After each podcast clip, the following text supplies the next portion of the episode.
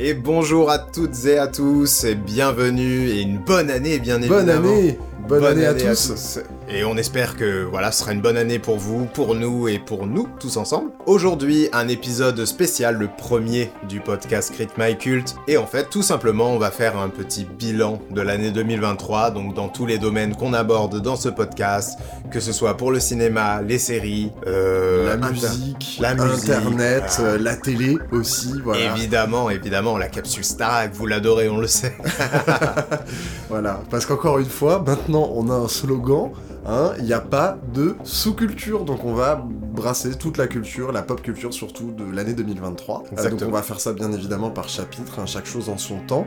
Et Benjamin, on commence tout de suite par la musique Exactement, on va commencer avec la musique en parlant de quelques albums qui nous ont marqué cette année. Donc déjà, je pense qu'en préambule, il faut dire euh, qu'on n'a pas écouté tant d'albums que ça cette année. En tout cas, moi, je sais que j'ai pas écouté autant d'albums que je l'aurais voulu par rapport à toutes les sorties qu'il y a eu. Ouais, c'est ça. Moi, de mon côté, en fait, il y a certains artistes qui ont sorti des albums euh, donc des artistes que j'écoutais auparavant. J'ai écouté ces albums-là. Et après, euh, cette année, moi, je suis beaucoup tombé dans l'algorithme Spotify, Deezer, où euh, tu lances une playlist euh, autour d'un genre et tu vas mhm. écouter cette playlist. Mais du coup, je suis pas forcément allé écouter des genres, d'autant plus que j'écoute beaucoup de musique électronique et j'ai quasiment aucun artiste que j'écoute en musique électronique qui a sorti des albums. Ils ont fait des remixes, ils ont sorti des singles, des EP, beaucoup de featuring, mais pas d'albums en tant que tel. Euh, donc bien évidemment, on va pas revenir sur chaque single qui nous ont marqué cette année. On va rester sur des œuvres un peu plus globales et un peu plus importantes, hein, donc des albums. Donc du coup, moi, ça a été très restreint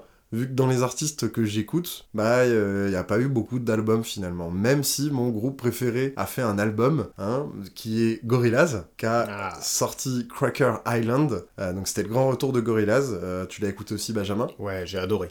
Ok, bah c'est toujours un plaisir d'entendre que d'autres gens adorent Gorillaz.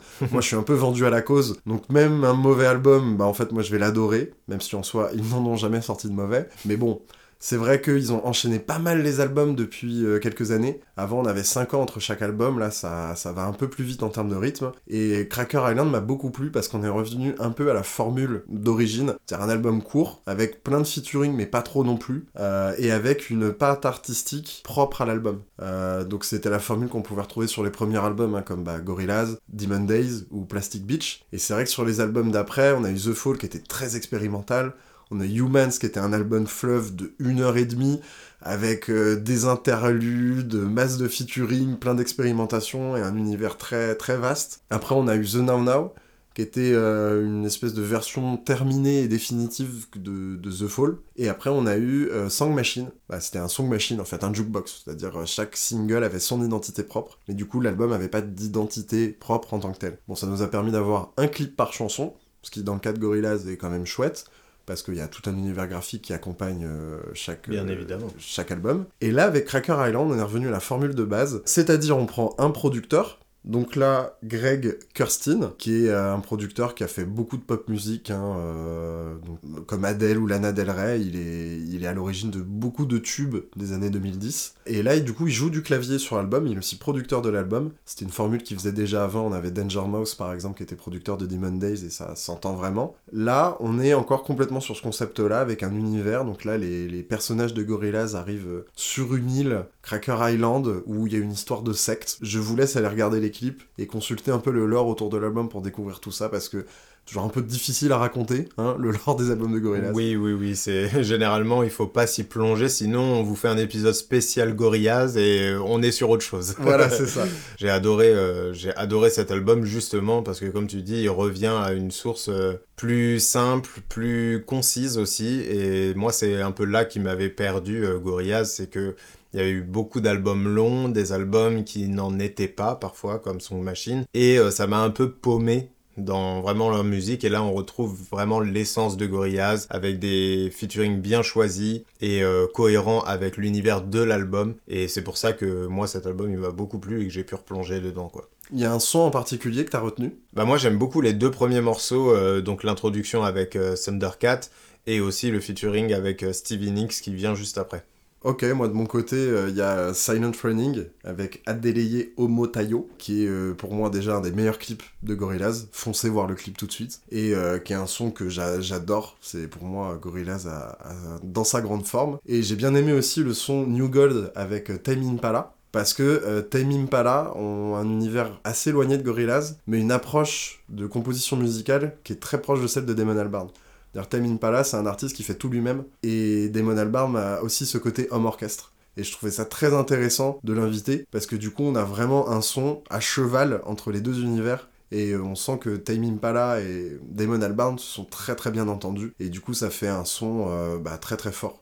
Exactement. Et du coup, Damon Albarn, qui est un des fondateurs, évidemment, de Gorillaz. Bien sûr. Et moi, le son qui m'a marqué, c'est un son pas en featuring, qui ah. est Baby Queen qui est clairement mon son, mon préféré. En plus, un petit conte, un peu à part de, l'histoire de l'album. Et euh, en plus, on a eu une réédition de l'album avec des bonus tracks, où euh, Dell, le rappeur du mythique Clint Eastwood, est revenu dessus. On a même re-eu un son avec De La Soul, donc le son est sorti du coup à la suite du décès euh, d'un des membres de De La Soul. Et du coup, bah, on a aussi ces petites bonus tracks qui viennent agrémenter tout ça, et moi je trouve du coup qu'on a bah, des meilleurs albums de Gorillaz tout simplement. Donc voilà, peu d'albums, écoutez cette année, mais un très grand album pour moi et qui va, qui va marquer pendant longtemps. Je suis bien d'accord. Bah moi de mon côté, en réalité, ce que j'écoute le plus, euh, c'est du rap, pour ceux qui ne l'ont pas encore deviné. Donc euh, forcément, euh, la plupart des albums que j'ai écoutés et qui m'ont marqué cette année sont du rap. Il y a l'album de Kekra, qui est sorti du coup en début d'année, je crois que c'était en février ou en mars. Et euh, moi, c'est un artiste que j'aime énormément parce qu'il euh, propose toujours des, choses très atypiques et très à lui. Il a été assez avant-gardiste pendant très longtemps. Et là, il commence à avoir un peu de succès parce que sinon, ça fait peut-être une dizaine d'années, je crois, maintenant qu'il fait de la musique. Et ça fait une petite dizaine d'années que je l'écoute. Et euh, il a toujours été underground, écouté par peu de personnes parce qu'il avait des influences très UK et des sonorités aussi parfois two-step.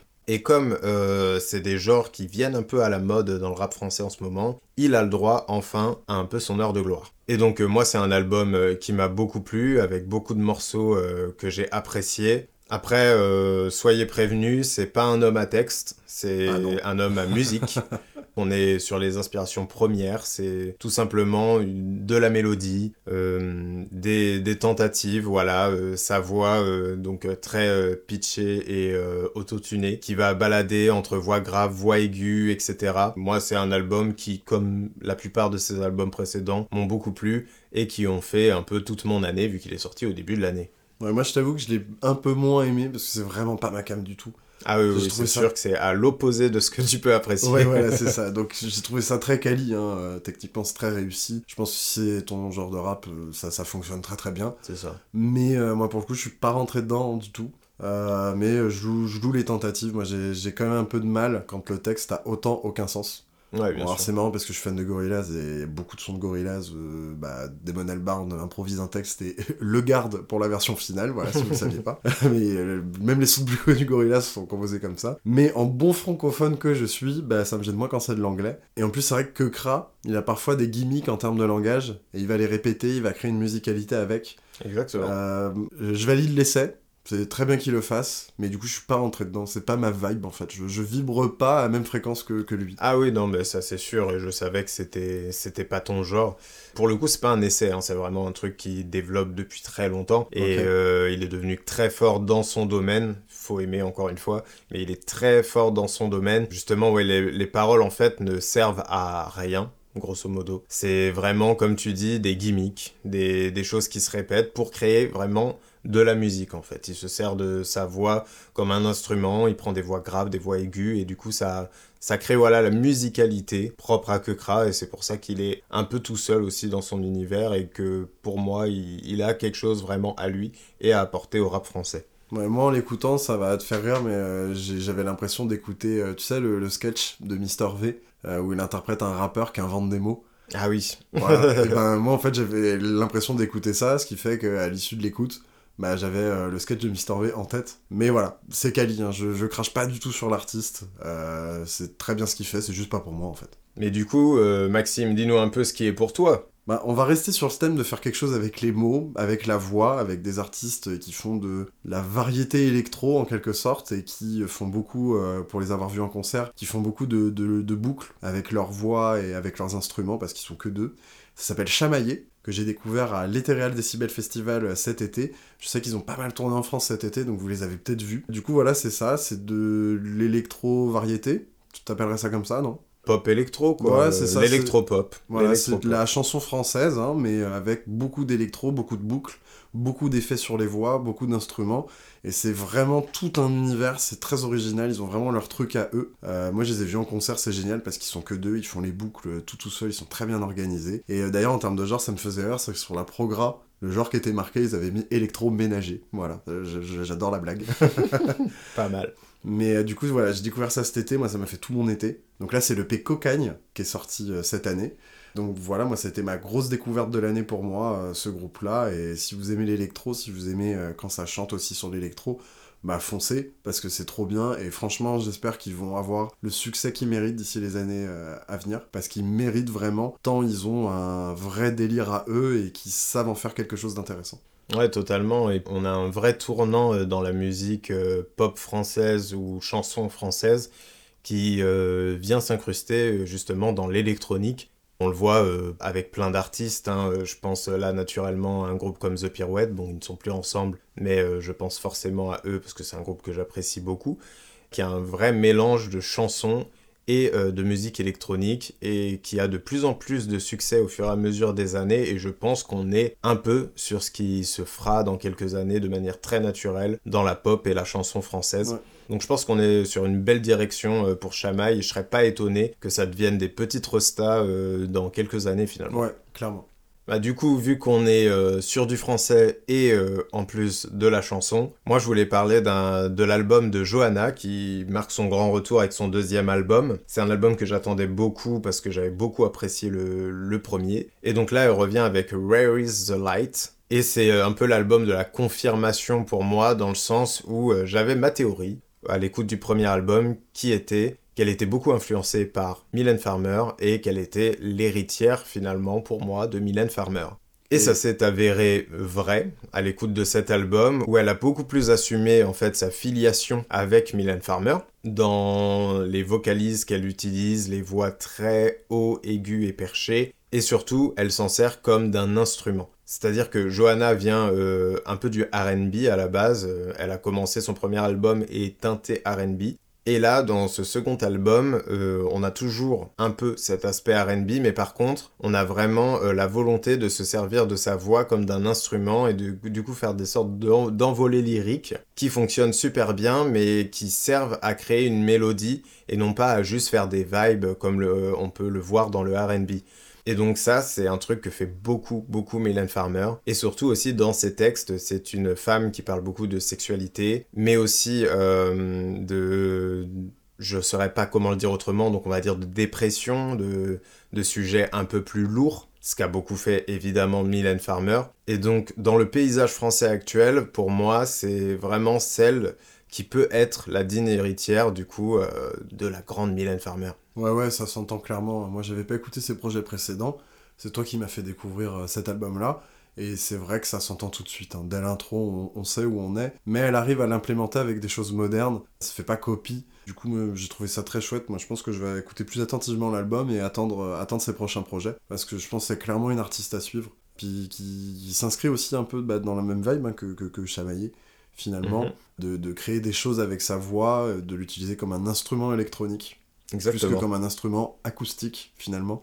Et pour le coup, on parlait d'avenir de la musique, avec euh, ce que ça pouvait devenir. Moi, il y a un album pour moi qui m'a fait entr'ouvrir le futur de la pop musique, c'est l'album de Skrillex. Quest for Fire. Euh, donc faut savoir en plus que Skrillex s'est permis de sortir deux albums euh, sans prévenir personne. C'est-à-dire qu'il a dit ah au fait je sors un album et deux jours après ah au fait j'en sors un autre. donc c'est vrai qu'on l'avait pas vu sur un album solo depuis 2013 avec son album Recess. Et là, il revient avec Quest for Fire. Donc, c'est un album qui a énormément de featuring, euh, notamment euh, Fred Again. Il y a aussi des feats avec euh, Mister Oiseau et plein d'autres. Mais c'est vrai que on sent qu'il a voulu rechercher un peu vers quoi tendait la pop. Pas juste de se dire qu'est-ce qui me fait kiffer, qu'est-ce que j'ai envie de faire, mais d'être un peu plus dans une forme de réflexion à prendre la pop d'aujourd'hui pour la faire évoluer vers autre chose. Ça fait du bien d'un artiste comme ça qui est peu présent sur des gros albums solo comme ça, euh, qui reviennent avec des albums aussi importants qu'on va du coup pouvoir écouter pendant des années. Parce que quand tu fais euh, ce genre d'album, euh, c'est vrai que bah faut des albums qui s'écoutent sur le long terme. Donc là, il nous a fait clairement un album qui va pouvoir mûrir, qui va pouvoir prendre son temps, je suis sûr qu'on va pouvoir l'écouter dans 2-3 ans et se dire Ah ouais, mais en fait, il avait euh, tel genre, telle utilisation tel type d'instrument. Et moi, il m'a ravi cet album, quoi. Je l'ai écouté en boucle à sa sortie. Et après, son autre album qu'il a sorti, du coup, je crois, deux jours après, sans promo, sans rien, en le balançant juste comme ça sur la oui, c'est ça, c'est vraiment. même peut-être le lendemain, je sais plus. Ouais, un truc comme ça, qui s'appelle Don't Get Too Close, et qui est un peu plus commercial qui est un peu là pour, euh, bah, soyons honnêtes, hein, se faire un peu d'argent, et il n'y a pas de mal à ça, parce que c'est clairement un album qui est beaucoup plus radio-friendly, et qui va beaucoup mieux, je pense, vendre. Euh, et je pense que les singles vont beaucoup, beaucoup plus facilement euh, être samplés, vont être passés dans les soirées, et ça va faire un peu plus de sa scène que l'autre, hein, bien évidemment. Ah, ça c'est sûr, hein. parce que c'est vraiment l'intérêt, parce que moi je le vois vraiment comme un double album, il avait bien prévu son coup. Oui. Je pense qu'il avait le premier album était vraiment ce que lui avait envie de faire musicalement à ce moment-là, ses recherches, ses, son aboutissement musical. Là où le second album se base plutôt sur des acquis. Et qui est, euh, oui, voilà, un album pour euh, faire danser tout l'été, finalement, euh, un public le plus large possible. Et c'est tout à son honneur parce que je pense que beaucoup ont découvert Skrillex très tôt et euh, sa musicalité un peu plus brutale et un peu plus tribale même parfois, ça manquait beaucoup. Et il y en a d'autres qui l'ont découvert sur le tard avec des tubes beaucoup plus commerciaux. Et même euh, avec euh, Jack Hugh par exemple. Exactement. Et qui aiment du coup ce, côté-là de Skrillex. Et bah là, il est venu en, moins d'une semaine venir régaler l'intégralité de son public. Et je pense que tout le monde a au moins aimé un des deux albums. Exactement. Et donc du coup, bah, écoutez le projet. Je pense que automatiquement, il y en a un des deux qui vous plaira plus que l'autre. Je pense que c'est compliqué d'aimer les deux de manière égale parce que bah, on vous a un peu expliqué les, différences qu'il y avait entre les deux. Mais oui, oui, effectivement, euh, les, deux, les deux vont vous plaire énormément. Totalement. Et on reste du côté de l'Amérique, euh, car euh, dans le rap US, il y a eu un gros mastodonte qui a sorti son album cette année, c'est bien entendu Travis Scott. On a eu une année où il y a pas beaucoup de grands artistes finalement qui a sorti un album, même si bon évidemment on a eu Drake, euh, il y en a eu d'autres. Et du coup j'en ai pas retenu beaucoup, mais par contre celui de Travis Scott m'a quand même beaucoup marqué, car il est revenu avec une tentative un peu expérimental, là où son précédent album, lui, était vraiment euh, très commercial. Il était là pour cueillir le monde entier, alors que là, il est retourné justement à un truc euh, beaucoup plus singulier, ce qu'il faisait sur ses premiers albums, donc Rodeo ou encore euh, Days Before Rodeo. Et donc du coup on se retrouve avec beaucoup d'expérimentation, très inspiré évidemment par son mentor qui est Kanye West, donc on retrouve certains morceaux qui auraient dû figurer sur Donda ou sur d'autres projets de Kanye West. Mais finalement, il a décidé de les laisser à Travis, sûrement avec toutes les polémiques qu'il avait eues euh, ces derniers temps. Il voulait rester peut-être un peu hors de la musique un, certain temps pour euh, laisser passer euh, la vague. Et donc du coup, Travis Scott revient avec cet album Utopia qu'on attend depuis très longtemps, qui lui aussi revient après une polémique hein, à, à l'Astro World Tour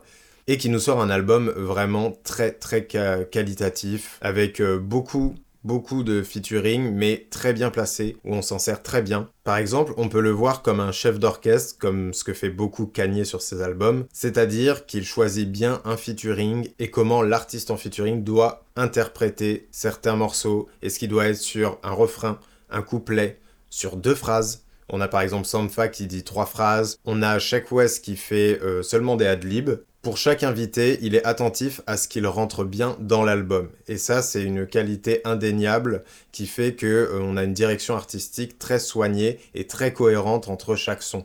Même si évidemment, il reste éclectique sur euh, plusieurs de ses morceaux. Moi, voilà, c'est un album que j'ai adoré et comme il n'y avait pas beaucoup de grands artistes, euh, en tout cas dans le rap, qui avaient sorti un album cette année, je voulais quand même vous parler de l'album de Travis Scott. Bon, on va passer à la catégorie suivante. Maxime, est-ce qu'il y a deux trois albums que tu aimerais citer peut-être pour conseiller à nos auditeurs? Euh, Savante, qui a sorti la suite de son album euh, Alchemist, donc Alchemist 2, et ça reprend chaque track de l'album précédent. Et euh, c'est très intéressant du coup de réécouter l'album précédent et de réécouter celui-là, parce que c'est vraiment un exemple de comment un artiste peut progresser en 10 ans, tout simplement. Ok. C'est tout? T'en as d'autres peut-être? Non, c'est bon pour moi. Non, c'est bon pour toi? Alors moi, bon, je vais en citer quelques-uns, euh, je vais, je vais pas vous embêter plus que ça, mais si vous avez l'occasion, écoutez l'album de Hamza, évidemment. Bon, je pense que si vous aimez le rap, vous avez sûrement été jeter un coup d'œil. Il y a aussi l'album de Luigi que j'ai adoré, l'album d'Ichon dont j'ai déjà parlé dans un précédent épisode, l'album de Crazy, donc là on est toujours dans du rap. Et après, pour s'en éloigner un peu, on a aussi Zao de Sagazan, ou Zao de Sagazan, peut-être, en tout cas la mélodie des éclairs. On a eu aussi l'album de Kalika, euh, Adieu les monstres, qui est pour moi une des futures grandes de la pop. The Blaze qui est enfin revenu avec un album, Jungle, que j'ai adoré. Et bien sûr, M83 avec l'album Fantasy, qui est un excellent album. Et si vous aimiez euh, M83 à une certaine époque, je vous conseille de revenir sur celui-ci. Et maintenant, on va pouvoir passer au bilan jeux vidéo de 2023. Juste pour préciser, il y a eu les Game Awards il y a pas longtemps, on en a parlé dans l'épisode précédent, donc n'hésitez pas à aller écouter cet épisode, donc on repassera pas sur les grands grands jeux de cette année, donc Baldur's Gate 3, Spider-Man 2, Alan Wake 2, Zelda, Mario, ce genre de jeu, voilà, on en a beaucoup parlé dans l'épisode précédent, donc on vous invite à aller écouter notre avis dessus. Et là, on va parler d'autres jeux qui ont marqué notre année. Voilà, des jeux auxquels nous, on a joué, même s'ils sont pas sortis cette année. Évidemment. Euh, je vais quand même revenir sur un jeu qui est à la fois du rétro gaming et à la fois un jeu de cette année, c'est la sortie de F-Zero 99 que personne n'attendait. Clairement pas. Nintendo avait sorti euh, il y a quelques années Tetris 99 qui était un Battle Royale Tetris, c'est-à-dire qu'on joue à Tetris mais en affrontant 98 autres joueurs dans le monde. Là, on prend la même formule avec le vieux F-Zero. Donc F-Zero, c'est un jeu de course futuriste qui était sorti sur Super NES à l'époque. Et donc là, ils ont remis le jeu Super NES avec les graphismes de l'époque. Et là, on fait une course avec 98 autres joueurs dans le monde. Euh, bon, moi j'adore la saga F-Zero, je trouve ça très rigolo, je sais pas si tu l'as testé. Non, j'ai pas eu l'occasion malheureusement. Bah voilà, c'est très très drôle. Si t'aimes bien F0 et que t'aimes bien te détendre, voilà, c'est le petit jeu qui se fait 5-10 euh, minutes quand tu rentres chez toi. Et puis bah en plus, euh, c'est un jeu de course. Donc tu peux le tryhard, tu peux t'entraîner, tu peux, tu peux créer des trucs. Voilà, c'est le genre de petits jeux sympas que Nintendo sait faire et qui prouvent qu'ils peuvent avoir un intérêt à faire du jeu en ligne. Et j'espère aussi que c'était une prise de température pour savoir euh, la popularité de la saga F0, parce que j'espère que très prochainement on va avoir l'annonce d'un nouvel F0 parce qu'on n'a pas eu d'opus depuis la GameCube. Et toi, t'as fait aussi un peu de jeux de course ou de jeux comme ça cette année? Absolument. Il y a Disney Speedstorm. Ok.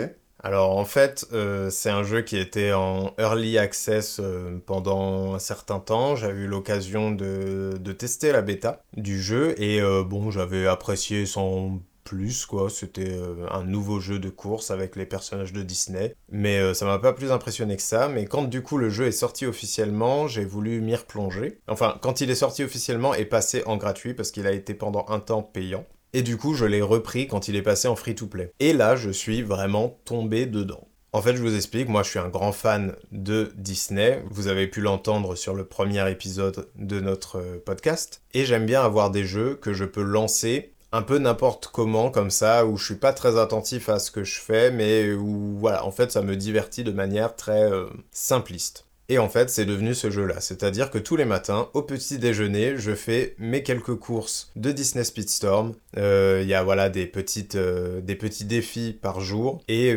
plus voilà, tu fais des courses, plus tu gagnes des unités qui te permettent de prendre des héros, etc., etc. Vous connaissez le principe du free-to-play. Donc je mets pas d'argent dedans, mais euh, je, joue beaucoup pour pouvoir avoir mes petits héros de Disney et je suis bien content, malgré que le jeu, on va pas se mentir, n'est pas non plus euh, une folie monumentale. Hein. Mais en fait, ce qu'on s'aperçoit en jouant à ce genre de jeu, c'est que, bah, difficile de détrôner le maître. Évidemment, Mario Kart. Bah évidemment, surtout pour Mario Kart cette année, il y a une grande vague de DLC qui a été lancée euh, pour euh, que le jeu atteigne à peu près euh, plus de 90 circuits, je crois 96. Et bah cette année, on a eu tous les circuits qui sont arrivés. Donc c'est vrai que du coup ça fait que Mario Kart 8 Deluxe sur Switch est un jeu qui est assez gros, surtout que le DLC on peut l'avoir gratuitement entre guillemets en ayant le pass pour l'abonnement en ligne. Et bon bah du coup Nintendo en ont profité pour implémenter un peu tous les circuits de Mario Kart Tour, parce que c'est vrai que leur appli euh, mobile Mario Kart, euh, qui est, je pense, un peu officiellement Mario Kart 9, euh, a pas si bien marché, donc ils ont en profité pour, pour implémenter beaucoup de ces circuits dedans, et pour réintégrer bien sûr plein de circuits nostalgiques, et puis bon bah là-dessus, je pense qu'ils ont fait plaisir à tout le monde, ils ont réussi à équilibrer plutôt bien les circuits venus d'anciens jeux, notamment Montagne DK pour nous, Benjamin, qui était sur Nintendo GameCube, et aussi pour moi, bah, le Cap Koopa, qui était sur Wii.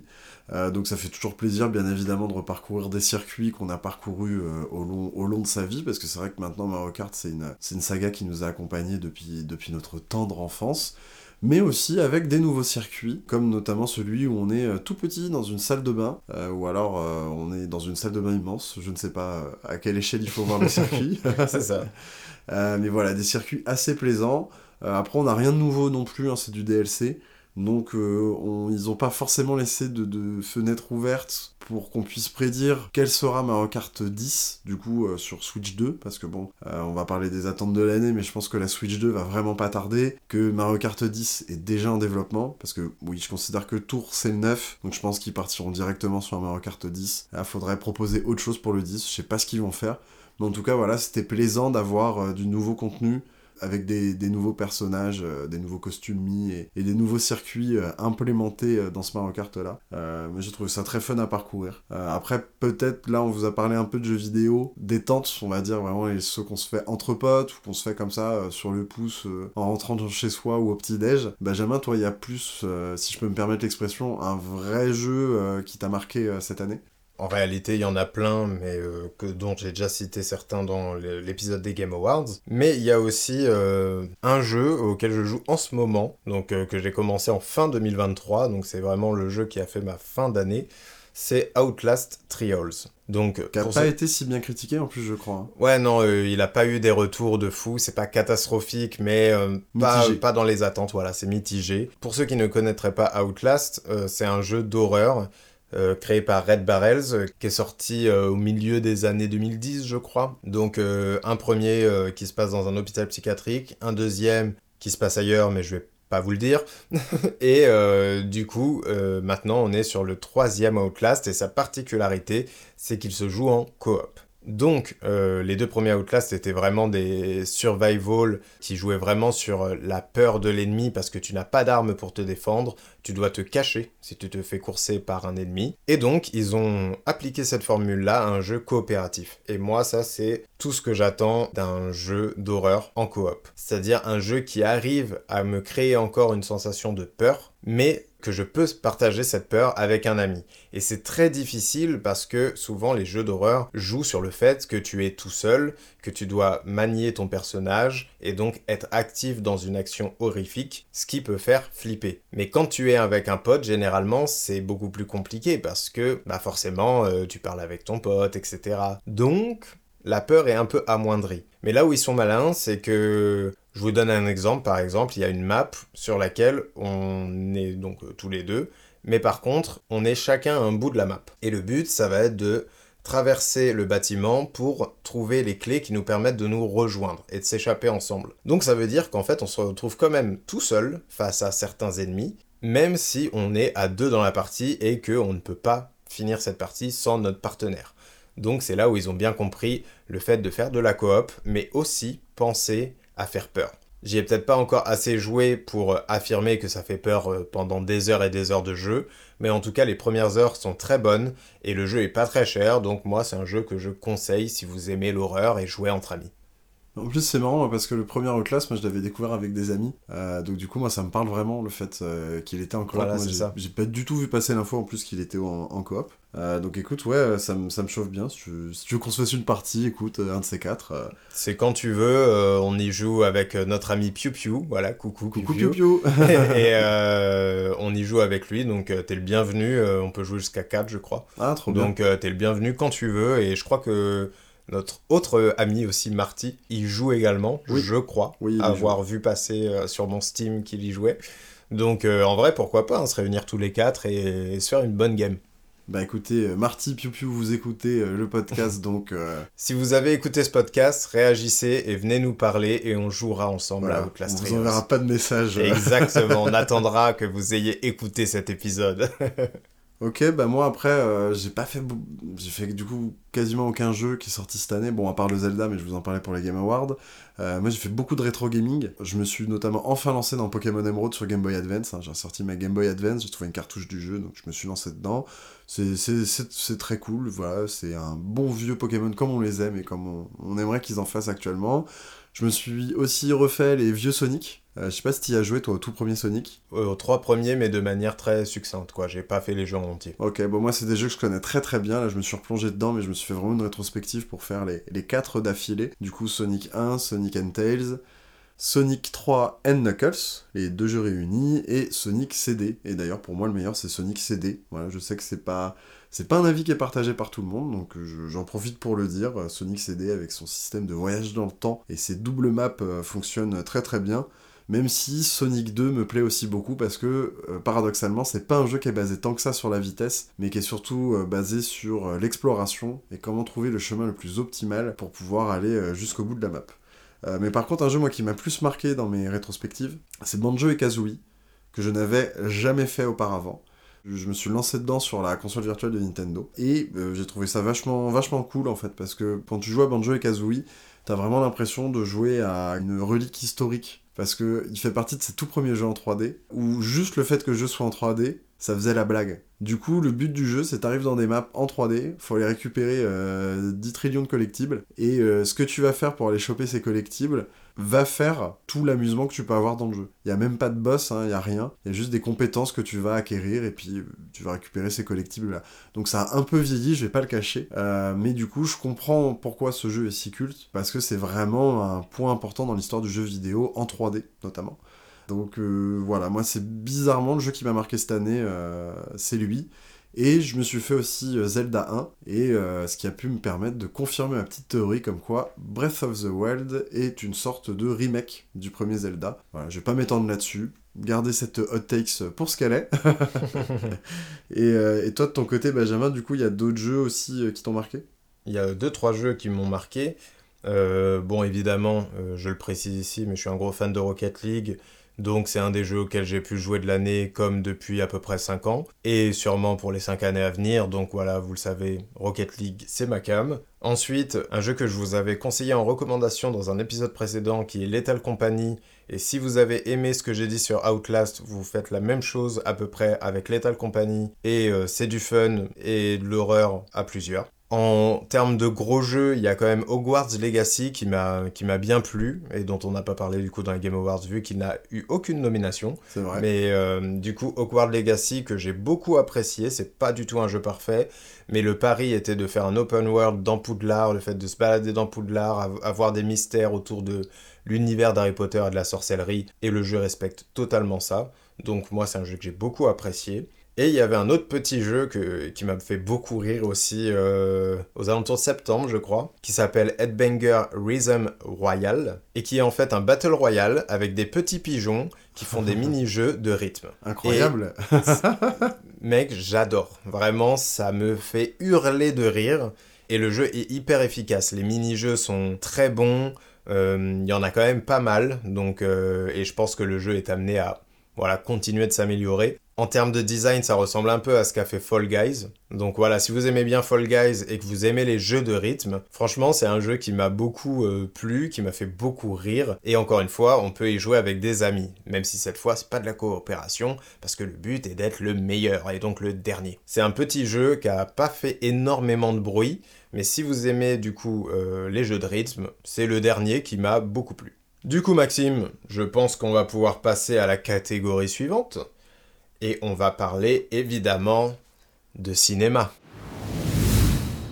Alors, le cinéma en 2023. Déjà, on va vous faire une grande annonce. Euh, on ne va pas faire un bilan des films qu'on a vus à proprement parler. À la base, on voulait vous faire comme euh, beaucoup de créateurs de contenu ciné, on voulait vous faire des tops et nous dire quel était le top de l'année. Mais on a eu une autre idée. On a décidé, mesdames et messieurs, de faire notre propre cérémonie de récompense qui constituera un autre épisode spécial du podcast avec notre cérémonie Benjamin. Les Gaspards. Voilà, les Gaspards du cinéma du coup 2023.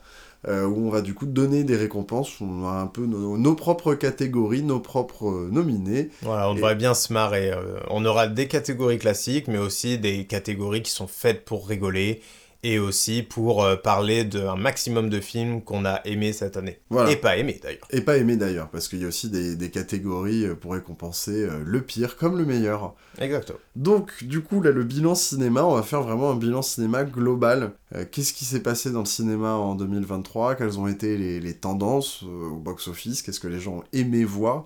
Qu'est-ce que les gens ont refusé de voir hein, Parce qu'il y a eu des succès euh, magnifiques, mais aussi des échecs retentissants euh, cette année. Mais moi, ce qui m'a particulièrement marqué euh, sur cette année ciné Benjamin, c'est le line-up. J'ai l'impression que c'était vraiment l'année post-Covid. C'est-à-dire que le Covid a ralenti plein de projets. On a eu des sorties un peu en catastrophe, plus ou moins pendant le Covid, avec une proposition de cinéma qui n'était pas non plus incroyable. Et là, on a eu cette année beaucoup de retours de grands, grands réalisateurs. Et là, euh, la liste est complètement dingue. hein. Déjà, pour parler des plus grands, on a eu un Spielberg, un Scorsese, un Aronofsky, un Nolan, un Fincher et un Miyazaki, pour ne citer que le haut du panier. Et après, il y a eu aussi tout plein d'autres auteurs hein, euh, qui ont suivi. Ah bah oui, évidemment, il y en a eu plein. Euh, on a eu, euh, en France, on a eu du Gondry, du Ozon, du Pontel, mais après, si on prend à l'international, du Chazelle, du Wes Anderson, du Rodriguez, Coris Maki aussi, un peu moins connu, mais grand cinéaste, euh, Astor pour l'horreur, Dupieux pour la bizarrerie, évidemment, Toledano et Nakash pour le populaire. On en a eu pour tous les goûts et plein de gros noms que l'on connaît et que l'on aime. C'est ça, et même des réalisateurs, je vais dire, un peu plus mineurs, qui sont revenus comme euh, Xavier Jans,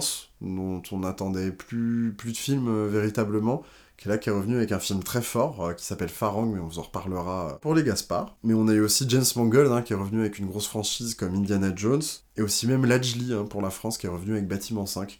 Donc voilà, tout ça pour vous dire que c'était quand même une très grosse année ciné, c'était un peu un line-up de rêve, et euh, je pense que c'est une année qui va bien vieillir, quoi, dans le sens où, où on se souviendra de pas mal de films qui sont sortis cette année et qu'on remarquera que 2023, globalement, c'était quand même une très bonne année ciné, Benjamin. Ah oui, c'était une très bonne année ciné, et encore, on en parlera pour les Gaspard, mais on vous a même pas parlé des nouveaux cinéastes ou des cinéastes qui sont, on va dire, jusqu'à leur troisième film peut-être, et qui n'ont pas forcément encore marqué, Ou même leur Mais- premier pour certains. et qui, euh, et qui justement vont marquer sûrement les années à venir, et qu'on se rappellera d'eux qu'en 2023, ils ont eu leur premier voilà, euh, film marquant. Donc euh, oui, en effet, très belle année cinéma, euh, en tout cas sur le papier. Après, vous verrez euh, pour les Gaspard, euh, il y a des films de grands réalisateurs qu'on a moins aimés, des films de petits réalisateurs qu'on a adorés. Évidemment, euh, après, là, on vous parle simplement en termes de nom. Euh, après voilà, pour faire un bilan du box-office de l'année, ce qui a marqué la France plus particulièrement,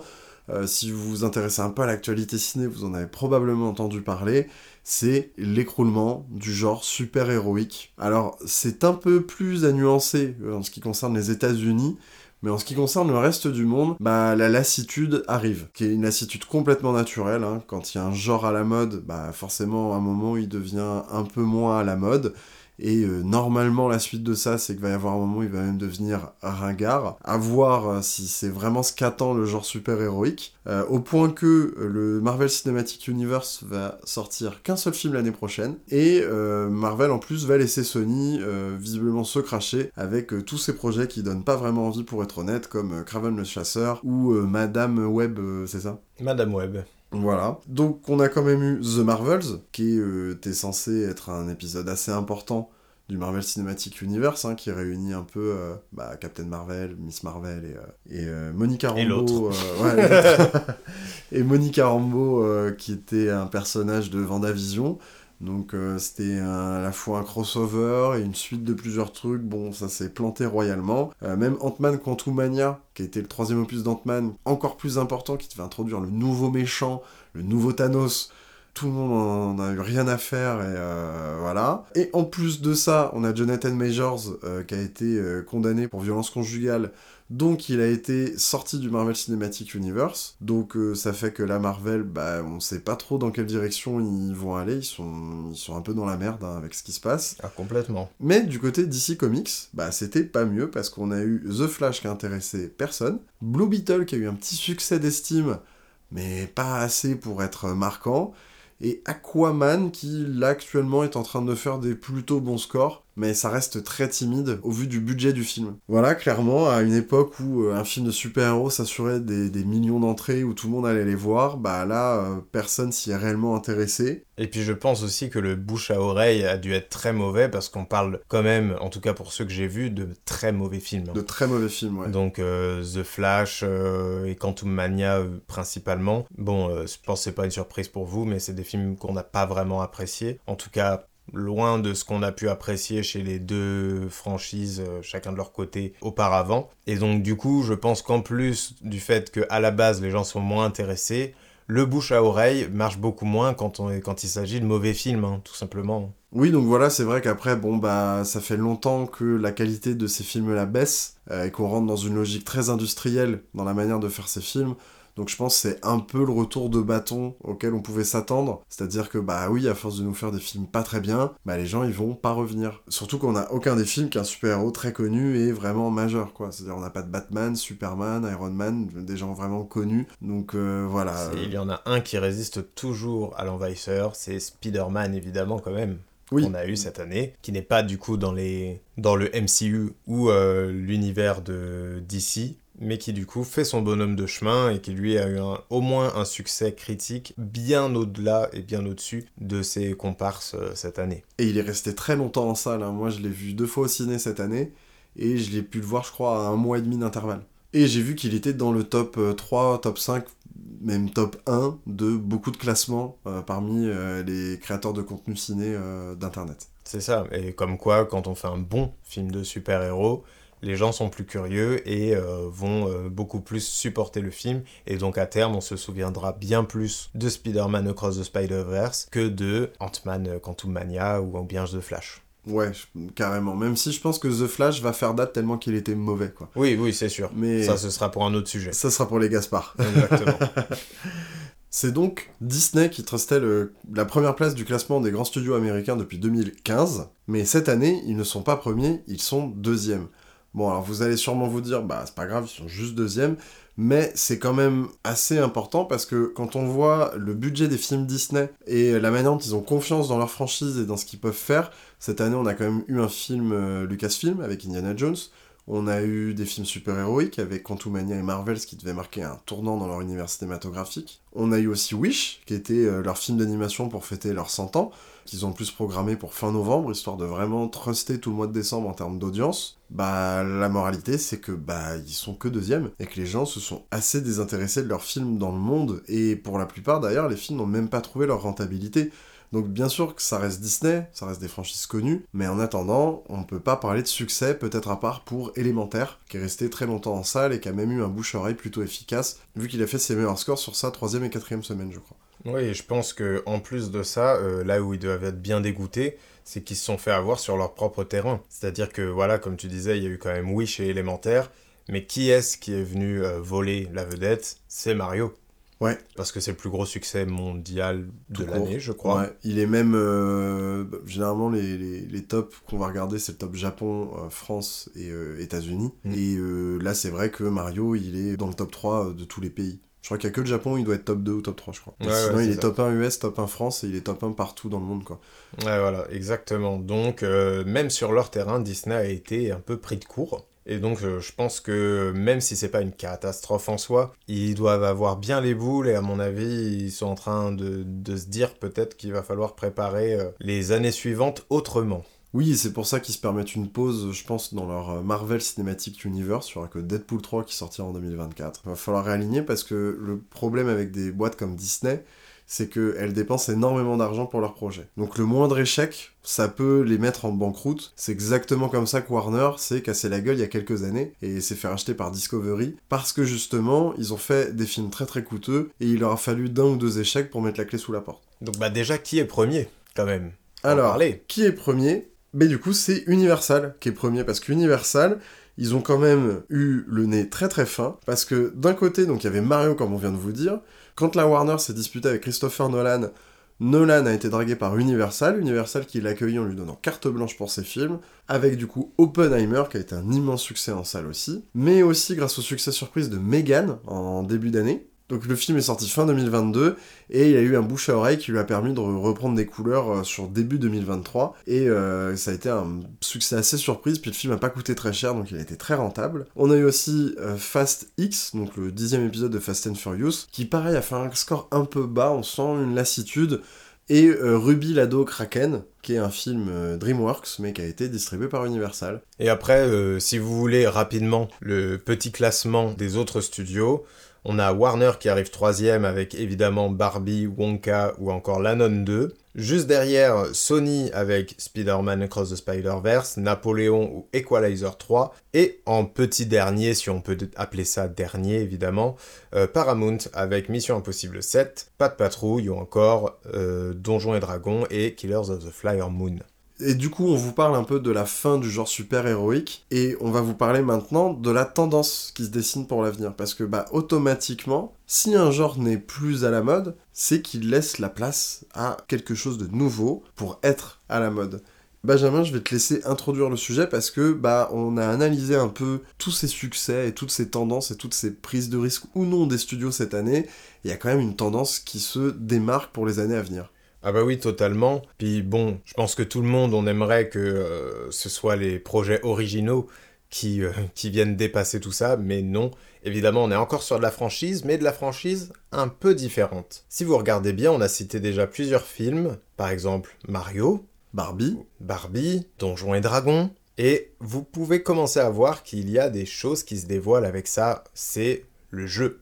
Tout simplement. Exactement. Et donc du coup, il y a d'autres films qu'on n'a pas encore cités, mais il y a aussi eu Grand Turismo, Five Nights at Freddy's, Five Nights at Freddy's, qui est un jeu d'horreur à la base. Voilà, beaucoup de franchises, mais venant du jeu. Mais on peut aussi noter euh, des franchises venant des séries télé, ou en tout cas des dessins animés, comme Miraculous, Pas de patrouille, on en parlait, Slam Dunk, qui a eu un très beau succès mondial, ainsi que Détective Conan aussi, qui a sorti un film d'animation cette année un peu partout dans le monde et même chez nous en France avec une VF ce qui n'était pas arrivé depuis très longtemps. Si vous voulez, Détective Conan, c'est une série qui dure encore au Japon et qui fait encore de très très bonnes audiences. Il y a des films qui sortent assez fréquemment et qui trustent toujours le haut du box-office euh, à chaque fois qu'ils sortent. Mais là, le Japon a tenté une sortie mondiale, a tenté des vraies distributions dans chacun des pays où il est sorti, et ça s'est retrouvé gagnant. Hein. Il, est, euh, il est dans le top 3 du box-office japonais et euh, il a très très bien marché auprès du, public visé euh, en France et dans les autres pays. Donc stratégie payante aussi pour, pour le Japon. On part sur de nouvelles franchises qui sont plus forcément adaptées de comic book, qui sont plus forcément de super-héros mais on va vers autre chose. Surtout, bah, on voit bien avec Mario, Nintendo était impliqué dans la production du film. Euh, voir le logo Nintendo dans une salle de ciné, moi je t'avoue, ça m'a fait quelque chose. Et Sony aussi euh, a sa propre boîte de prod avec notamment Gran Turismo, je crois, qui a été produit par, euh, par, Sony et Uncharted il y a deux ans. Il y a quelques années. Et donc en fait, on peut constater finalement que donc ça reste des franchises, mais venant d'autres médias et qui peut-être viennent créer du coup de nouvelles possibilité de franchise parce que c'était des euh, films quasiment jamais adaptés au cinéma. En tout cas, voilà, c'était le bilan qu'on pouvait faire du cinéma populaire et du box-office de cette année. Et il y a plein d'autres choses euh, sur lesquelles on pourra revenir sur les Gaspard, comme par exemple le cinéma français qui a fait beaucoup de bruit cette année, avec beaucoup d'auteurs qui ont su euh, se démarquer, mais aussi des films de genre qui ont enfin euh, pris euh, le dessus, mais on en reparlera évidemment dans les Gaspards. Mais nous, là maintenant, on va passer évidemment aux séries 2023. Et là déjà, ce qu'on peut vous dire tout de suite, c'est que malheureusement, Maxime comme moi, on n'en a pas vu énormément. Mais ça ne nous empêche pas de parler de 2-3 petits trucs qui nous ont plu ou en tout cas qui nous intriguent. On peut déjà parler de la série Marvel de 2023 vu qu'on était sur les super-héros. Et c'est Secret Invasion, du coup une série, si je l'ai bien compris, qu'il fallait avoir vu pour voir The Marvels, vu vu que voilà, il y a Nick Fury qui en est le héros, mais j'ai l'impression que même en série, ça s'est un peu cassé la gueule et que il euh, n'y a pas beaucoup de monde qui va retenir ce Secret Invasion. Moi, je t'avoue que je l'ai pas vu, mais je n'en ai entendu parler qu'en mal, jusqu'à son générique, qui a été réalisé apparemment avec euh, l'aide de l'intelligence artificielle, mais l'outil était pas très bien utilisé pour autant. Et cette série qui est juste pas intéressante, en plus la promo a pas suivi derrière, Et je pense que la série souffre bah, du, manque de qualité du Marvel Cinematic Universe. Son, non-succès trouve ses origines, je pense, pour les mêmes raisons que le non-succès de Dantman et The Marvels.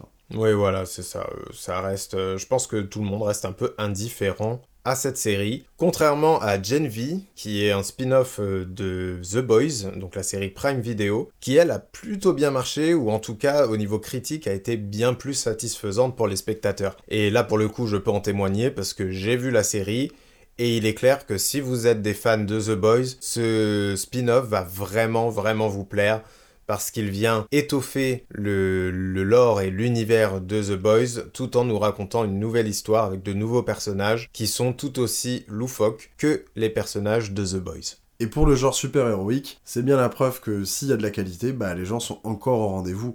Et peut-être que la lassitude, encore une fois, vient plus du problème de qualité que du genre lui-même. Exactement. Après, on vous parlait du coup de d'autres franchises qui pourraient prendre le devant dans la partie cinéma, mais en réalité, on peut aussi s'en rendre compte dans euh, les séries parce qu'on a eu cette année la série événement The Last of Us. Et donc du coup, encore une fois, un jeu PlayStation. Donc Sony n'a finalement pas fait que euh, Uncharted et euh, Gran Turismo. Il y a eu la série The Last of Us qui a marqué beaucoup, beaucoup de monde et qui là a été clairement un succès populaire et aussi un succès critique. Évidemment, il y a eu euh, des gens qui n'ont pas forcément été satisfaits.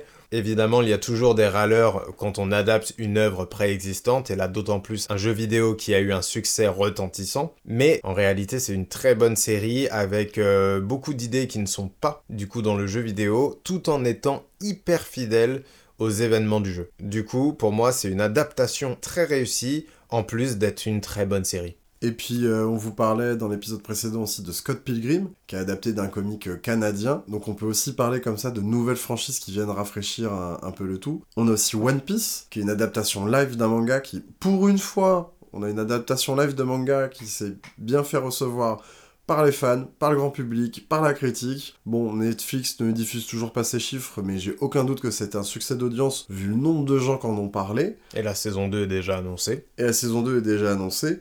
Et même de l'autre côté, euh, Disney s'est un peu planté avec Ahsoka, qui a pas eu un succès si retentissant que ça. Il y a une certaine lassitude des franchises que les studios ont un peu essoré, comme bah, hélas euh, Star Wars, Marvel ou autre, mais que les gens sont quand même prêts à revoir des adaptations de leurs franchises préférées dans des médias tels que la série télé euh, ou le film.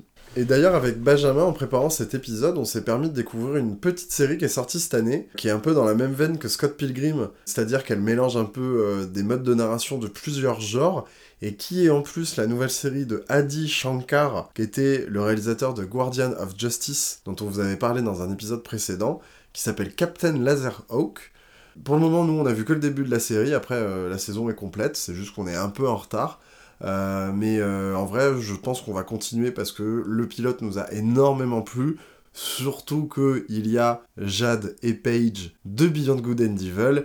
Et qu'en plus, en ce qui me concerne, je retrouve, mais alors, tout le style et toute la patte de Adi Shankar, jusque dans les thématiques, le scénario, les plans, bref, tout. C'est un Guardian of Justice un peu plus posé dire un Guardian of Justice qui aurait arrêté la drogue.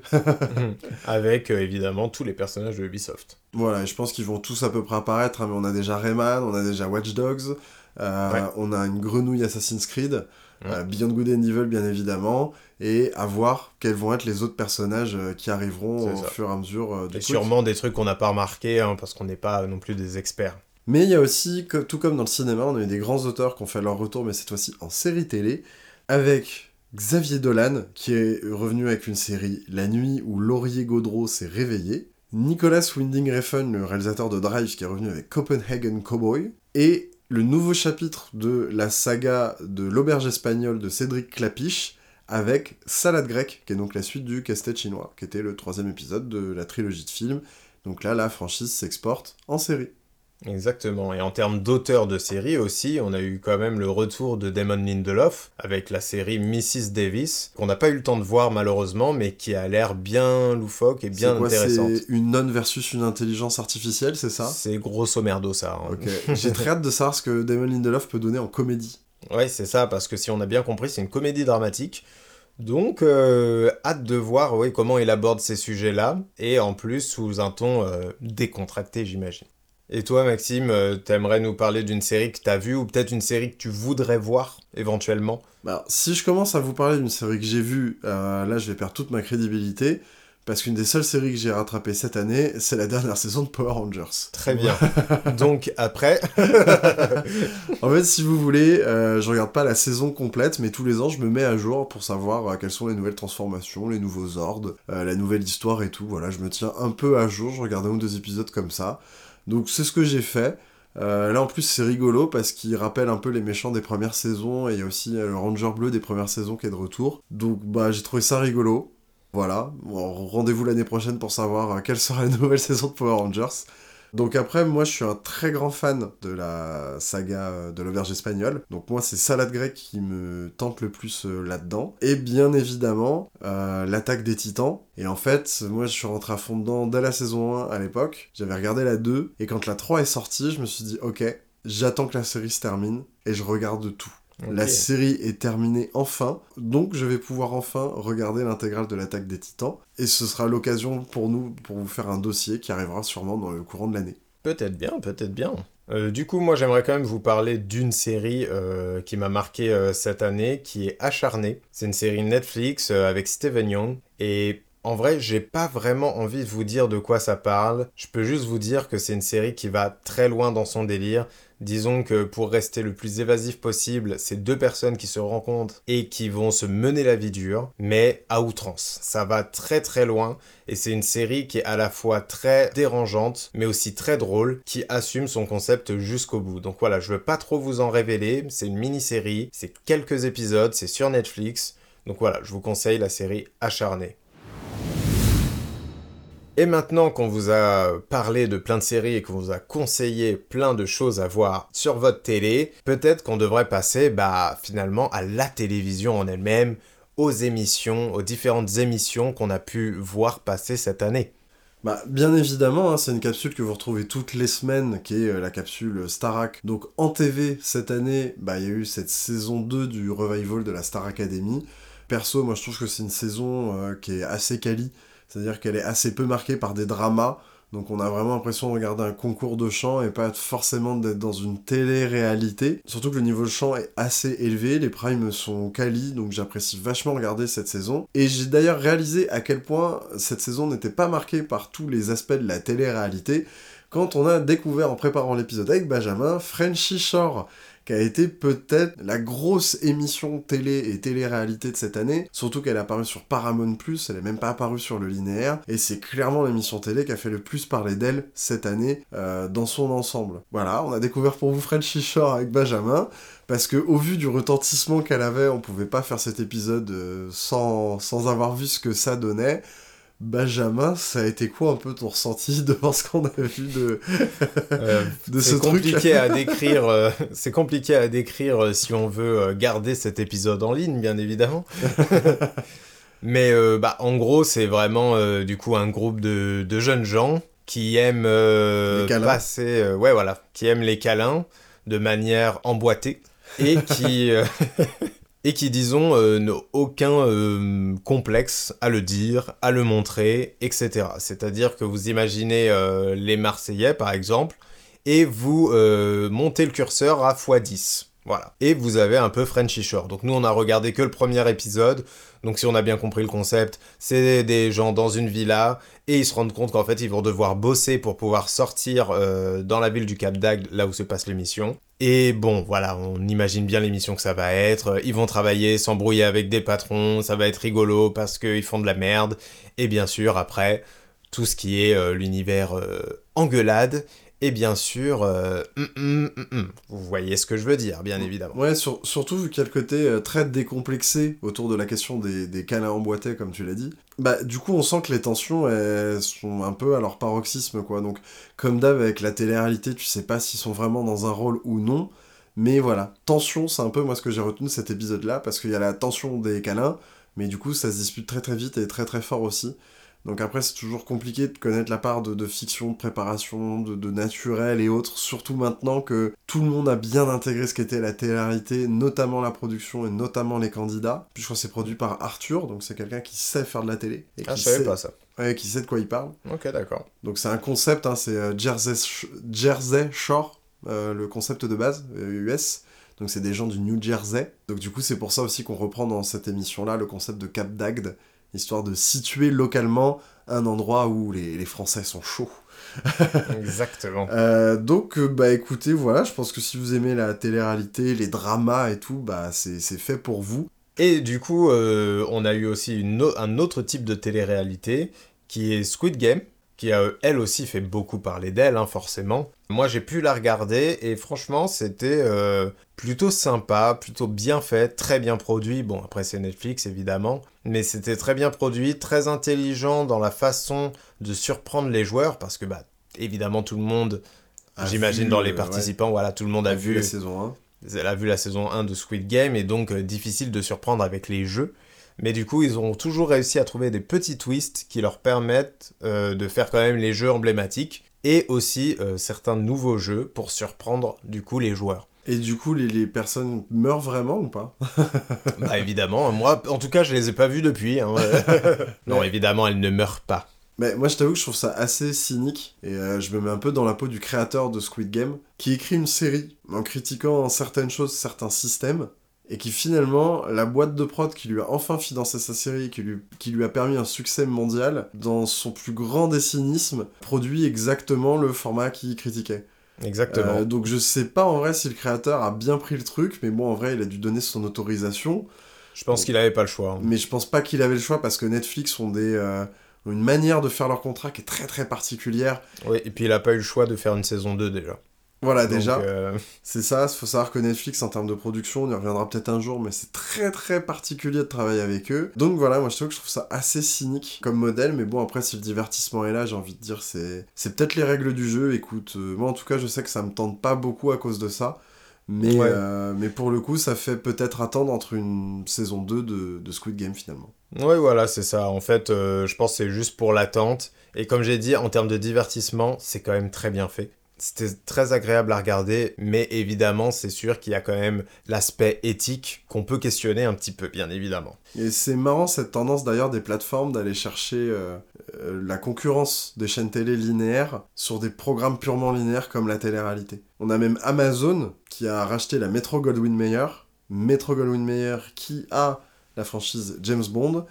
Et vu que là, Daniel Craig vient de partir et qu'ils vont pas faire de James Bond avant longtemps, ils n'ont pas trouvé d'autre idée pour rentabiliser euh, la franchise James Bond que d'aussi faire une télé-réalité James Bond, que j'ai personnellement pas regardé. Mais voilà, on peut noter la tendance des, chaînes de streaming euh, d'aller chercher la télé sur, euh, sur ces programmes à elles. Et je trouve ça toujours assez marrant, comme on a tendance à critiquer euh, le format télé linéaire en disant qu'il est vieillissant, que euh, ça n'intéresse plus personne. Et pourtant, que ce soit sur Twitch, sur YouTube ou sur les sites de streaming, bah on va chercher des concepts qui sont purement des concepts de télé.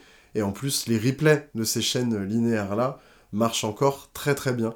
Donc bien la preuve, je pense, que les formats télé, le divertissement télé à l'ancienne, bah, n'est pas du tout quelque chose de vieillissant qui n'intéresse plus les gens. Cette année, on a aussi eu un petit peu de nostalgie avec le revival de la nouvelle star. Oui, euh, semblant de revival, hein, c'était les anciens qui revenaient chanter ch- une chanson culte. euh, On a réuni le, le jury culte le temps d'une soirée. De la nostalgie, c'est bien ce que je dis. Exactement. Et on a eu aussi quelques annonces dans la partie nostalgie qui est du coup Popstar pour cette année et aussi Secret Story. Et donc euh, bah ça on attend de voir euh, comment ils vont produire euh, à nouveau ces séries mais ça me ça me rend curieux voir ce qu'ils vont en faire aujourd'hui. Et bien sûr, on a eu la fameuse annonce du retour de Plus belle la vie mais sur TF1. Ouais, on a eu un rachat de série par une chaîne concurrente. Ça arrive assez souvent aux US. Bon, pas si souvent que ça non plus. Mais c'est encore plus rare en France. Bah moi je m'en rappelle pas de la dernière fois que c'est arrivé en France. Voilà, c'est ça. Surtout pour un soap opéra de quotidienne. Donc euh, voilà, en plus, à l'heure où vous écoutez l'épisode, l'épisode sera déjà sorti. Après, on vous a dit, on n'a pas regardé tant de programmes euh, que ça. mais euh, je suis sûr que l'année prochaine sera chouette. Bah, nous, en ce qui concerne nos goûts avec Benjamin, il y aura la nouvelle saison de The Voice, la nouvelle saison de Colanta. On trouvera probablement une manière de vous en parler dans le podcast. Bien évidemment.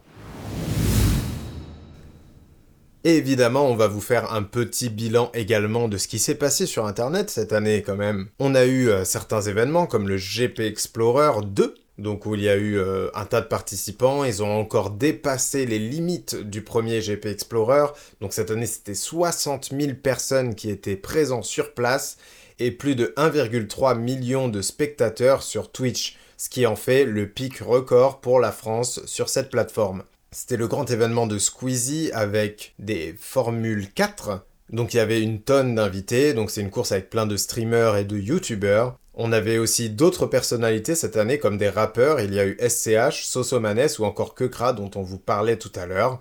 Cette édition a été gagnée par Despielo et euh, bah, on espère qu'il y aura évidemment un GP Explorer 3 parce que c'est toujours un grand moment de l'année pour Internet. Et c'est super malin je trouve hein, comme formule parce que euh, ça permet de réunir un peu tout le monde. C'est-à-dire euh, même les, des gens qui vont pas être forcément intéressés par le monde du stream et qui sont plus intéressés par le sport automobile vont pouvoir s'intéresser au GP euh, Explorer. Et du coup, c'est quelque chose, je pense, qui peut réunir un peu les familles.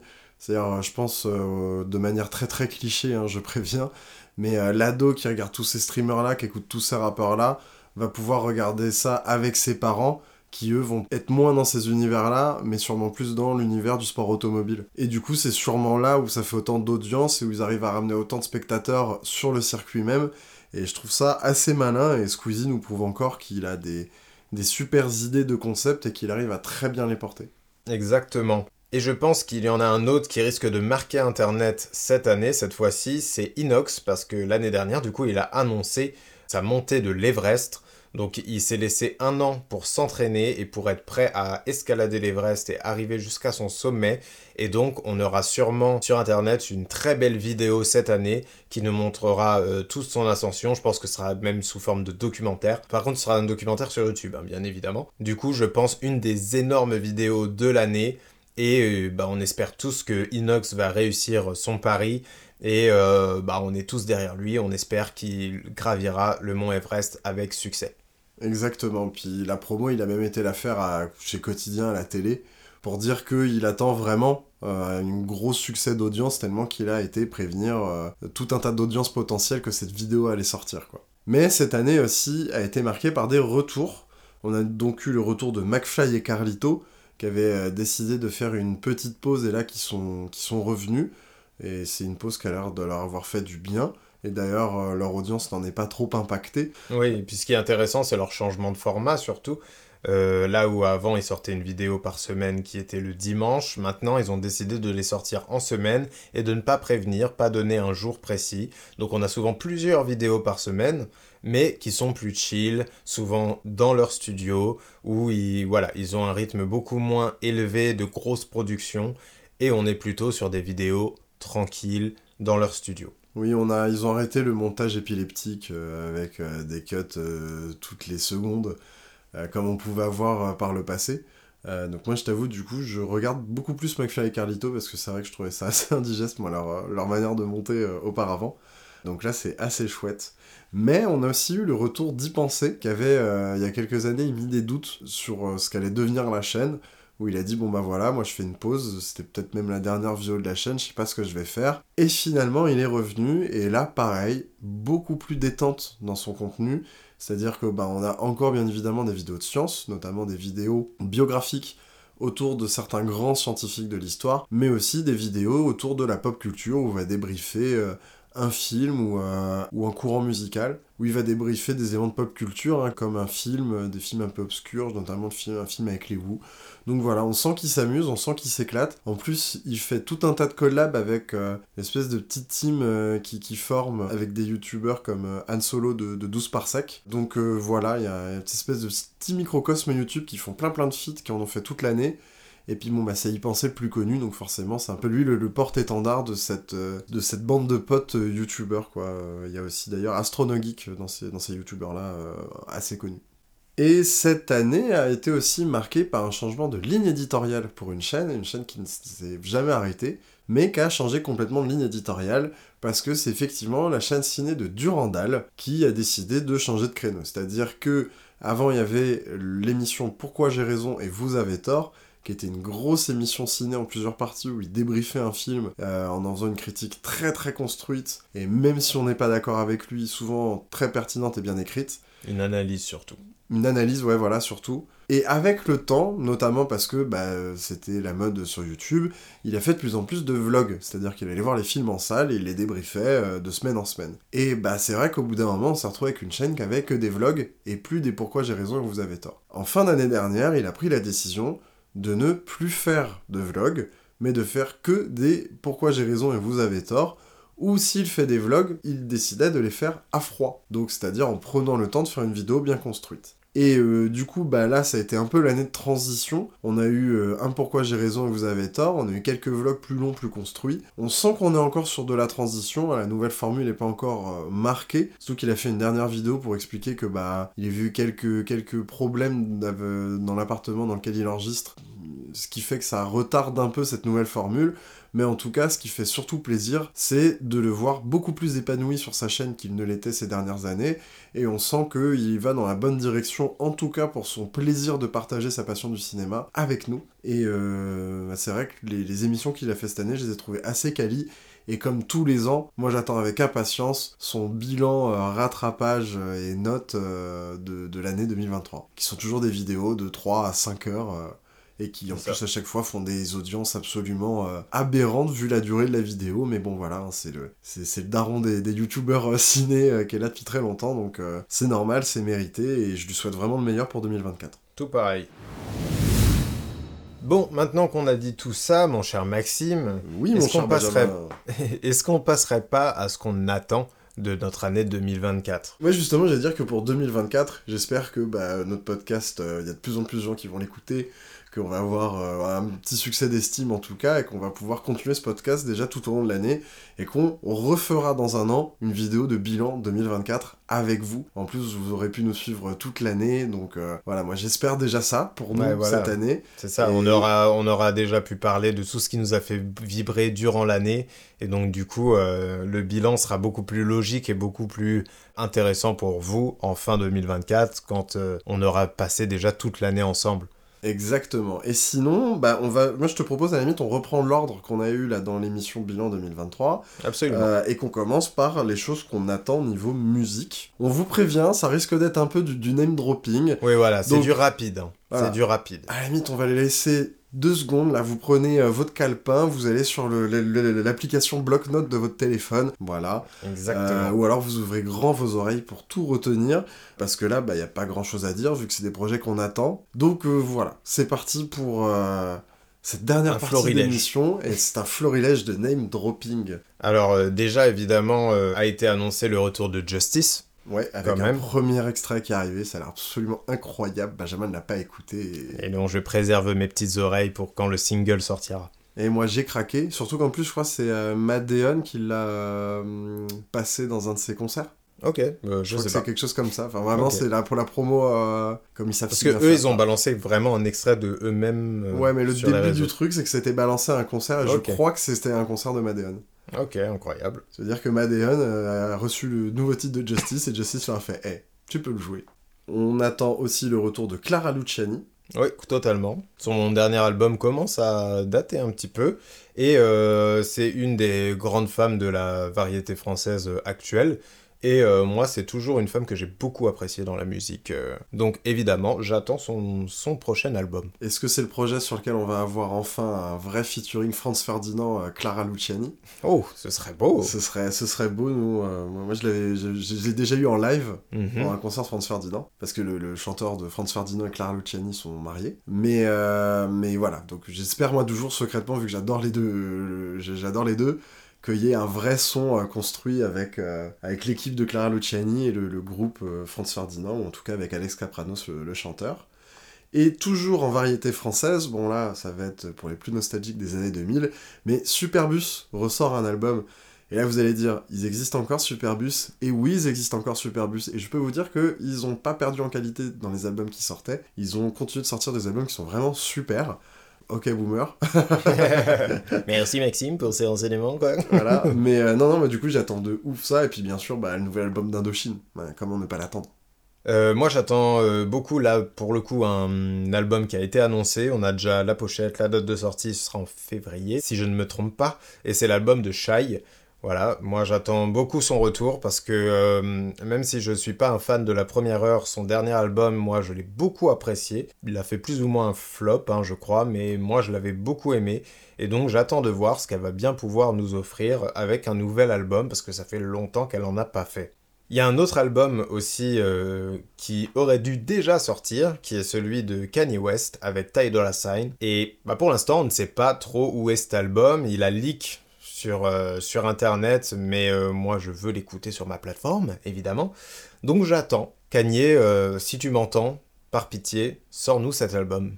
Et après, il y a les albums supposés. Les albums où on ne sait pas vraiment s'ils vont sortir, mais on espère sincèrement qu'ils vont sortir oui, cette année. C'est fort probable. C'est fort probable. Mais hein. sans date, évidemment, on peut pas vous l'annoncer Sans- comme une vraie news. Ouais, voilà. Et sans date, et parfois même sans annonce réelle pour l'instant, juste des. Bah, Des ils sont en studio, voilà, des on-dit. Des bruits de couloir. Et donc, euh, dans ce lot-là, on a Ariana Grande, qui est une artiste euh, que j'adore énormément, qui est en tout cas dans le paysage pop actuel euh, mon artiste préféré. Et on a su qu'elle était en studio, elle a un peu teasé, elle a mis beaucoup de photos d'elle en studio avec Max Martin par exemple. Et donc du coup, j'attends énormément son retour. Non, puis moi, on va revenir sur de l'électro, mais bon, bah, il y a Savant qui ressort un album, euh, donc Et un- une tournée. et une tournée, on espère qu'il viendra en France. Pitié, oui. Mais en vrai, à ce stade, même s'il vient en Europe, je pense que je fais le trajet. Euh, voilà, et bah moi j'attends surtout, surtout le grand retour de Nero, qui ce sera donc leur troisième album. Moi, leurs deux premiers albums, pour moi, c'est des albums absolument cultissimes en ce qui me concerne. Donc, bah, bien évidemment, on me dit un troisième album de Nero, euh, je l'attends au tournant, et en plus de ça, je pense qu'on peut espérer aussi une tournée, surtout qu'ils sont britanniques. Ils ont juste à prendre l'Eurostar pour euh, venir chez nous, donc écoutez, Nero, euh, on vous attend de pied ferme. Et bah voilà, on va pouvoir passer aux attentes jeux vidéo, et pareil, hein, on va name dropper à tout va. Donc euh, Maxime, cite-moi quelques jeux comme ça, euh, des jeux que t'as envie de jouer euh, l'année prochaine. Enfin, cette année finalement maintenant. Alors, je vais commencer par une rumeur. C'est le troisième jeu du développeur Playdead, qui avait déjà fait Limbo et Inside, qui sont deux jeux que j'adore. Donc, bah forcément, on, Playdead, on sait qu'ils sont en train de travailler sur leur troisième opus. On attend ça avec impatience. Après, je sais que le game designer ne sera pas là, vu que c'est celui qui a fait Cocoon, dont on vous parlait pour les, pour les Game Awards précédents. Mais euh, bon, bah, c'est pas pour autant qu'on n'attend pas ce jeu. Hein. Playdead, ils ont leurs pattes, ils ont leurs trucs. Ils ont toujours une approche euh, de gameplay assez particulière. Donc je l'attends. Euh, Il y a aussi des rumeurs autour de Metroid Prime 4. Euh, moi, je suis sincèrement persuadé que c'est un jeu de lancement de la Switch 2. Donc, bah, il est là que si la Switch 2 est là. On va voir ce que Nintendo nous réserve à ce niveau-là. La suite de Hollow Knight, toujours en Metroidvania, le nouveau Prince of Persia. Et bien évidemment, pour ce tatane entre potes, un bon petit Tekken 8 avec Vincent Cassel. Du coup, euh, Tekken 8 qui sort très bientôt, à la fin du mois. Pareil pour Prince of Persia, qui arrive euh, dans deux semaines, je pense. euh, là où on vous parle peut-être dans une semaine d'ailleurs. Enfin, là où vous nous entendez plutôt. Et on a aussi FF7 Rebirth qui sort au début du mois de février que j'attends énormément. Fin du mois de février, pardon. Sûrement fin du mois de février. Mais voilà, je l'attends énormément. Après, euh, bah, t'as dit ton petit Metroid Prime 4 euh, qu'on n'imagine pas vraiment en 2024 en réalité. Bah moi, il y a Fable. Fable qui est plus ou moins dit peut-être en 2024, Oui, mais au j'y crois pas une Au seconde. moins, on a des images. On a des images, mais euh, je n'y crois pas une seconde qu'il sorte en 2024. Après, il y a aussi, euh, on parlait de remake avec Final Fantasy, moi il y a le remake de Silent Hill 2 que je tiens absolument à voir, et on peut déjà annoncer une petite annonce cinéma aussi, qui sera évidemment Return to Silent Hill de Christophe Gans qui revient à la franchise, et vraiment, on a très très envie de voir ça. Après, il y a une suite très attendue, évidemment, c'est Hades 2, donc là, normalement, ça devrait bien sortir cette année. Mais euh, voilà, moi j'avais commencé le premier et j'avais beaucoup, beaucoup apprécié. Donc j'espère qu'on l'aura cette année. Et bien sûr, Star Wars Outlaws, qui est sûrement une de mes plus grosses attentes parce que le premier trailer de gameplay m'a absolument tarté la gueule. Donc voilà, un beau petit lot de jeux qu'on attend, qu'on a envie de voir arriver cette année et qu'on espère euh, fera notre année vidéoludique. On espère. Vivement. Ça fait longtemps qu'on n'a pas parlé de cinéma. Ah bah oui, ça fait si longtemps. et là, bon, là, il va y avoir du name drop Ah euh, ouais. à gogo, hein, vous vous en doutez. Donc, on va déjà passer sur euh, les films où tout le monde sait qu'ils vont sortir, voilà. On aura Joker 2 cette année, on aura Furiosa, on aura Dune 2, on aura Kung Fu Panda 4, et même un Seigneur des Anneaux, Guerre des Rohirrim, un film d'animation. Après, il y a les films euh, qui vont faire les cérémonies, euh, voilà, les Golden Globes, les, les Oscars, etc. Donc voilà, Zone of Interest, Poor Things, voilà, ce sont des films qu'on va voir euh, très bientôt, qui sortent très bientôt au cinéma chez nous. Et toi, Maxime, tu peux citer quelques œuvres, c'est quoi les films que t'attends le plus cette année? Bah, tout d'abord, il y a le nouveau Matthew Vaughn hein, qui s'appelle Argyle, où on va avoir une autrice de romans de- d'espionnage qui va se retrouver face à son héros. Euh, Peut-être un peu de la même manière euh, que le film Le Magnifique avec Belmondo. Puis j'adore le style de réalisation de Matthew Vaughn, donc euh, je l'attends beaucoup. Il y a aussi La preuve que l'amour existe de Denis Bruna, que j'attends énormément, qui sortira en milieu d'année. Bien évidemment, Dali, je crois que j'ai dit assez de A, de Quentin Dupieux, euh, avec un casting absolument hallucinant, plusieurs acteurs qui jouent Dali, et bizarrement, moi ce qui m'attire le plus dans ce film, c'est Hakim Gemili, qui va jouer dedans. Et déjà, Hakim Gemili est en pleine ascension en ce moment, euh, bravo à lui. Mais c'est surtout que je trouve que l'univers d'Hakim Gemili colle super bien à celui de Dupieux, donc c'est un peu là-dessus que j'attends le film au tournant. Après, le film que j'attends le plus cette année, clairement, c'est Megalopolis. Au vu de l'ampleur du projet, on n'est pas à l'abri qu'il soit reporté. Parce que, en gros, Francis Ford Coppola, ça fait des années qu'il parle de son film Somme, qui est un peu le film qui réunit tout ce qu'il a appris au cours de ses tournages et tout au long de sa vie. C'est un film qu'il cherche à faire financer depuis très longtemps, et au vu de la difficulté qu'il avait de le faire financer, il y a mis de son propre argent. Pas de sa boîte de prod, c'est-à-dire qu'il y a mis ses finances personnelles en fait dans ce film. C'est quelque chose qui est assez rare, Généralement, quand un réalisateur met de l'argent dans un film, c'est à travers sa société de production, pas de sa poche directement, encore moins dans des films aussi ambitieux. Donc là, on est parti sur un euh, Coppola qui va nous claquer une grande fresque de plus de 3 heures, avec un casting incroyable. Et puis, bah, quand on voit la filmographie de Coppola, savoir que là, c'est un film somme qui va revenir tout ce qu'il a appris du cinéma tout au long de sa carrière, moi, euh, ça m'intrigue vraiment et bah oui, j'ai beaucoup d'attentes parce que bah j'espère vraiment que c'est un film qui va rentrer dans mon top 5, surtout que j'aime beaucoup déjà le cinéma de Coppola, donc euh, voilà. C'est vraiment ma grosse attente de 2024 et ça pour le coup, j'espère vraiment qu'on va pouvoir vous en parler dans le podcast. Et toi, de ton côté, Benjamin, c'est quoi tes grosses attentes de 2024 Et bah moi, euh, évidemment, il y en a plusieurs aussi, comme toi. Je pense qu'en premier temps, je peux parler de Alien Romulus, parce que Alien est une franchise que j'adore, mais qui a été malmenée par son créateur même, qui est euh, du coup Ridley Scott, qui nous a fait beaucoup de mal avec Prometheus et euh, Alien Covenant. Et là, cette fois-ci, c'est un nouveau film Alien, mais qui sera réalisé par Fede Alvarez. Fede Alvarez, c'est quelqu'un qui a réalisé euh, le premier remake de Evil Dead, donc avec un côté beaucoup plus sombre et beaucoup moins rigolard que Sam Raimi. Et aussi le film Don't Breath, qui je trouve avait une vraie tension et une vraie ambiance palpable. Donc j'ai hâte de voir ce qu'il peut nous faire avec Alien Romulus. J'ai hâte de voir en fait une nouvelle vision de l'alien tout simplement. Après je peux citer aussi rapidement Wicked euh, Part 1, déjà parce que j'aime beaucoup Le Magicien d'Oz, et que là on sera face à du coup une adaptation de la comédie musicale avec Ariana Grande. Donc moi je suis open bar, C'est- prenez mon argent. Celle qui joue la sorcière Euh, non, elle joue... euh, Dorothy. euh, non, elle joue la sorcière blanche, la sorcière, Ok. comment elle s'appelle? La gentille. La gentille, la sorcière gentille. Et donc j'attends beaucoup ça, les premières images sont très jolies en plus de ça. À mon avis, ce sera ma cam sans trop de problèmes. Après, évidemment, comme toi, euh, j'attends des films comme Megalopolis, Dali ou La preuve que l'amour existe. Mais il y a aussi le film euh, La Bête, que moi j'attends beaucoup parce que c'est le nouveau Bertrand Bonello. Ça fait un moment qu'on l'a pas vu.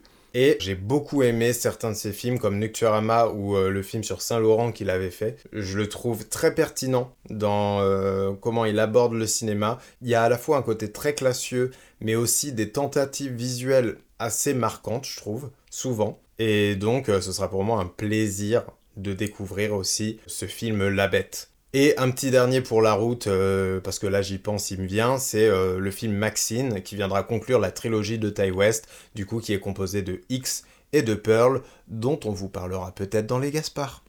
Donc voilà, encore plein de name dropping, et allez, un petit dernier pour la route Maxime, avec les séries télé. Ah bah bien évidemment, et je pense que je vais surprendre personne avec ce début de name dropping.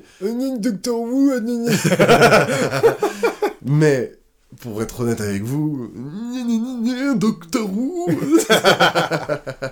Donc Doctor Who saison 1 parce que on est un reboot euh, du coup de la, de la saga, nouveau départ, nouvelle porte d'entrée avec du coup euh, Shuti Gatwa euh, qui arrive dans la série, le retour du ancien showrunner, enfin je vous en ai déjà parlé à l'épisode précédent. Voilà, moi c'est clairement ma grosse attente de la saison. J'ai enfin pouvoir retrouver le plaisir d'avoir mon petit Doctor Who du dimanche matin. Et en plus de ça, euh, je pourrais même parfois le regarder dès le samedi soir sur Disney Plus cette année. Comme c'est magnifique, comme c'est merveilleux. C'est beau, c'est beau. C'est beau, voilà, tout simplement.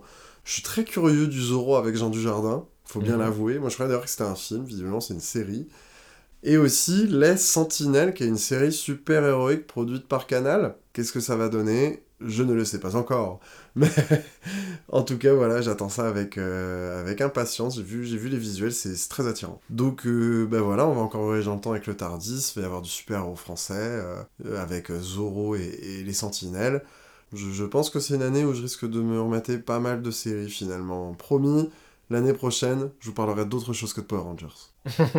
On espère Maxime, quand Par même. contre, je continuerai de parler de Doctor Who, ça, ça va pas changer mon petit Benjamin, je suis vraiment désolé. hein. Ah bah non, ça je sais que on va s'en taper du Docteur Who, on va s'en taper les amis. J'espère que vous aimez. Et donc moi, euh, bah en fait ça va être très simple, ça va être surtout des suites, des nouvelles saisons en fait tout simplement. Donc euh, il y a House of the Dragon et Euphoria, voilà, venant de HBO, que j'attends énormément. Ils mettent souvent un peu de temps à faire leur saison, mais voilà, c'est deux séries euh, qui m'ont marqué euh, ces dernières années. Il y a aussi la série TED qui arrive très très très bientôt. Et euh, pourquoi je suis intéressé par TED? Parce que c'est Seth MacFarlane derrière. Donc on vous en parlera peut-être plus amplement un jour de Seth MacFarlane, mais en tout cas sachez que je l'aime beaucoup et donc c'est le réalisateur des films TED et aussi de séries d'animation comme Family Guy ou American Dad. Il y a aussi la nouvelle série de Ryan Murphy que j'adore aussi qui est Feud. Donc euh, une nouvelle saison. Il avait fait une première saison de Feud avec Jessica Lange et Susan Sarandon. Et donc là, il revient pour une nouvelle saison. Donc c'est une série anthologique, donc ce sera une nouvelle histoire. Et j'ai hâte de voir ça. Et euh, pour rester évidemment sur les suites, il y aura aussi la nouvelle saison de Severance, qui est une série qui m'a énormément marqué l'année dernière. Et bien sûr, la nouvelle saison de The Boys, qu'on attend tous avec impatience, en tout cas j'imagine.